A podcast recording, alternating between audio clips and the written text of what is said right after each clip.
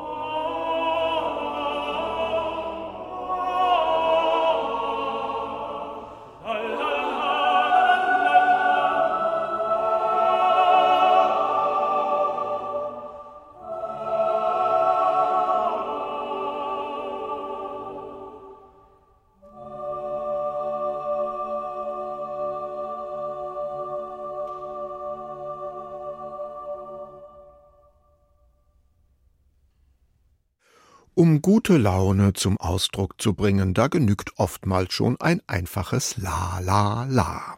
Dem englischen Komponisten Frederick Delius zumindest reicht es vollkommen aus, in einer Sommernacht auf dem Wasser zu singen, so heißt sein kleines A cappella Lied. Darin hört man einen Chor und einen Solotenor, die alles Mögliche singen, nur eben keine Worte. Für uns eben La Lalte, der Rias Kammerchor. Lieder ohne Worte gibt es auch von Erik Satie, obwohl das bei ihm sogar Kabarettlieder sind und in denen kommt es ja eigentlich auf jedes gesungene Wort an. Zu Saties Liedern aber gingen die Worte verloren, nur der Titel und die Musik sind erhalten und so wurden sie erst nachträglich zu den Trois Mélodies sans Parole, zu den Liedern ohne Worte. Wir hören jetzt mehrere Möglichkeiten, wie Sänger und Sängerinnen diese Lieder heutzutage doch noch zu Gehör bringen können, ohne dafür Worte finden zu müssen. Zuerst der Bariton Holger Falk mit dem sehr kurzen Rambouillet, danach die Sopranistin Constanze Brüning. Für jede Strophe von Les Oiseaux lässt sie sich etwas anderes einfallen. Musik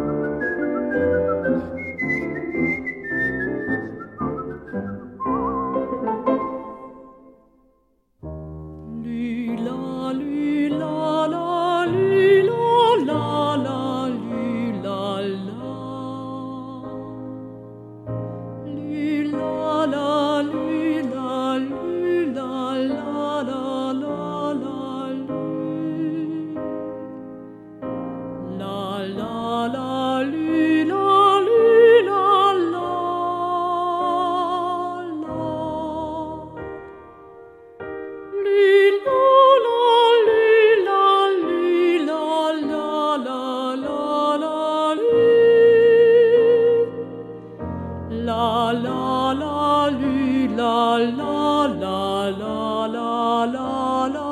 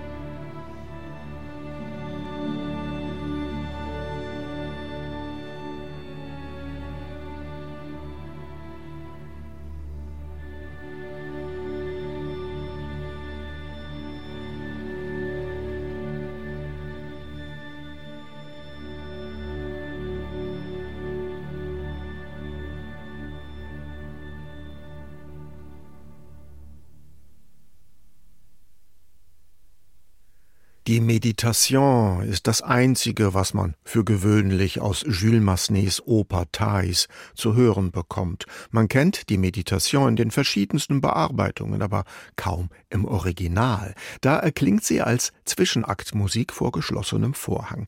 Ihre ruhige, meditative Wirkung wird getragen von einer Sologeige und einem wortlosen Summchor. Wir hörten den Geiger Renaud Capuçon und den Chor der Oper von Bordeaux sowie das Orchestre National Bordeaux Aquitaine unter Yves Abel. Um als Vokalist in Erscheinung zu treten, bedarf es also nicht unbedingt auch immer der gesungenen Worte. Die Sänger können ihre Melodien auch summen, als Vokalise darbieten oder sogar gurgeln, wie wir eben auch schon gehört haben. Natürlich kann man all das auch kombinieren, dann entsteht so etwas wie der Scat-Gesang, ein Gesang mit improvisierten Lauten oder Fantasiewörtern.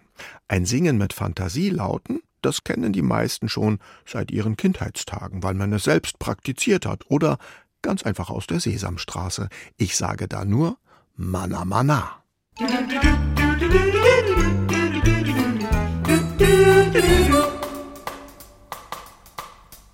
Mana Mana. Mana Mana. Mana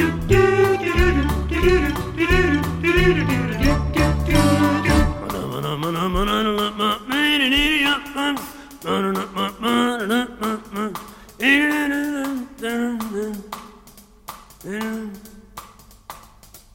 Mana mana.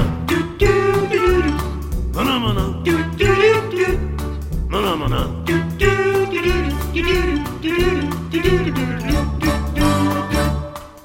Mana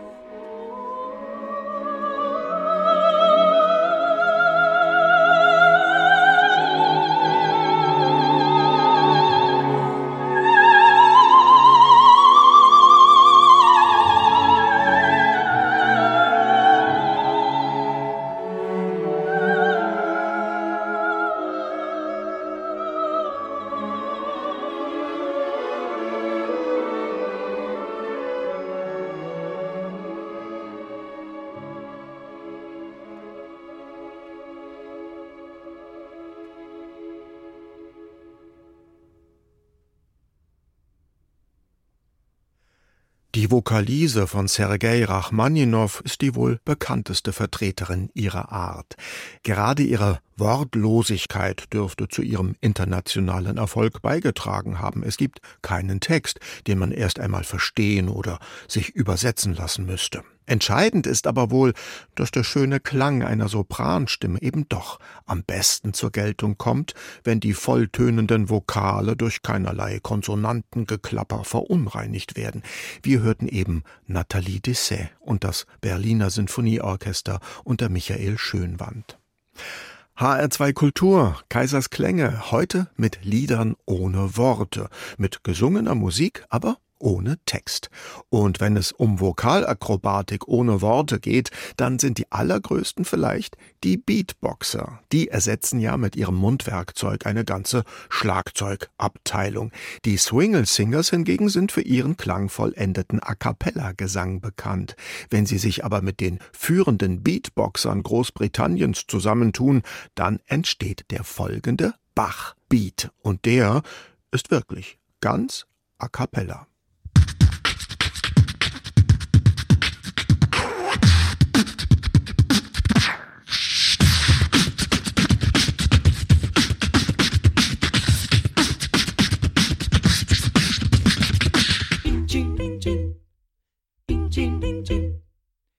pinching, pinching, pinching, pinching, pinching, pinching, pinching, pinching, pinching, pinching.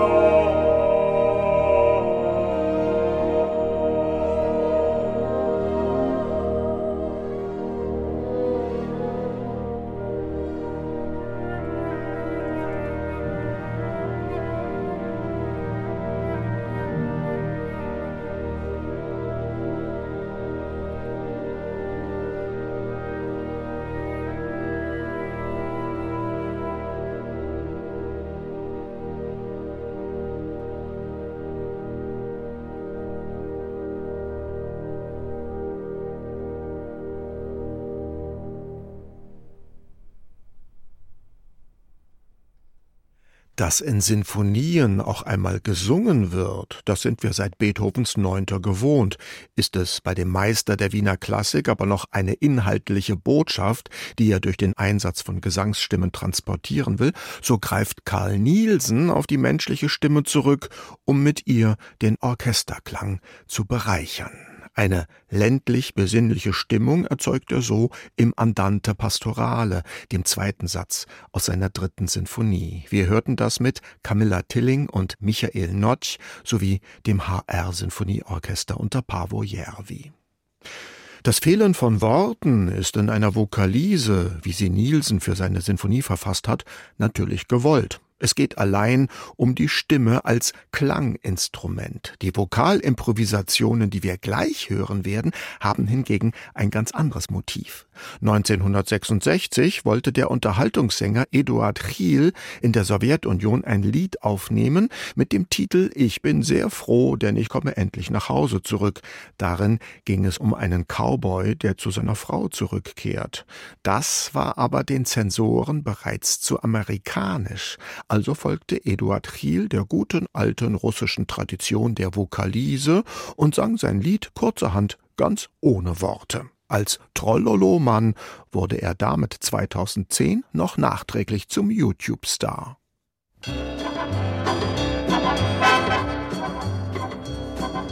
Oh!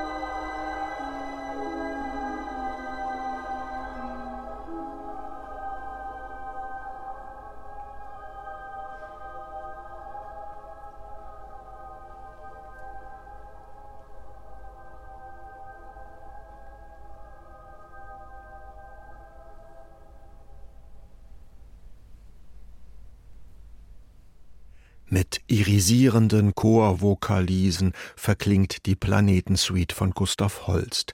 Sie wurde zum Vorbild für alle Science-Fiction-Musik im späteren Hollywood. Es ist der mystische Neptun, der da am Ende der Musik ins All entgleitet. Wir hörten London Philharmonic Chor und Orchester geleitet von Wladimir Jurowski.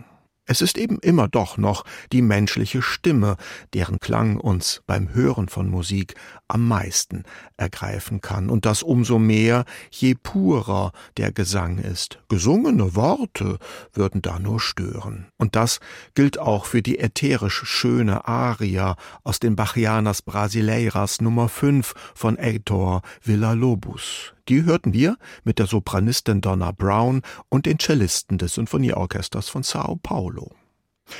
Unglaublich reichhaltig sind die Ausdrucksmöglichkeiten der menschlichen Stimme und das umso mehr, wenn sie auf alle Worte und die damit verbundenen inhaltlichen Transporte verzichtet, wenn sie sich allein auf ihre klanglichen Möglichkeiten konzentriert und diese ausschöpft. Aus diesen Motiven heraus entstand in den 1960er Jahren die vokale Performance-Kunst. Zu einer ihrer Hauptvertreterinnen wurde die amerikanische Sängerin Meredith Monk. Sie und ihr Ensemble, in dem unter anderem auch der deutsche Jazzsänger Theo Blackmon zu hören ist, erleben wir jetzt mit dem Song namens Shaking.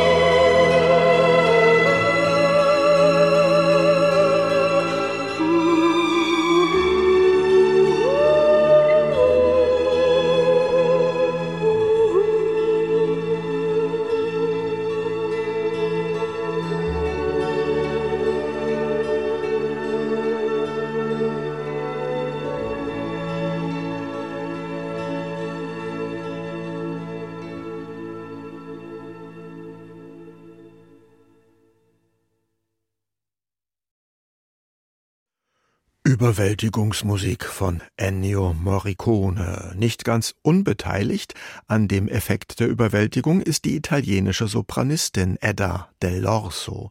Sie sang 1968 die Vokalisen in der Titelmusik zu Sergio Leones Spiel mir das Lied vom Tod. Kaum weniger ergreifend die A cappella Chorvokalisen, die wir davor hörten.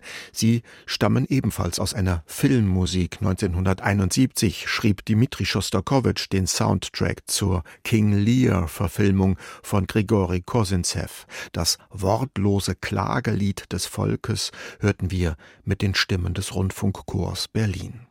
Gerade diese beiden letzten Stücke zeigen uns noch einmal deutlich, wie ausdrucksstark die menschliche Stimme sein kann, jenseits aller gesungenen Worte. Lieder ohne Worte haben Sie hier heute gehört.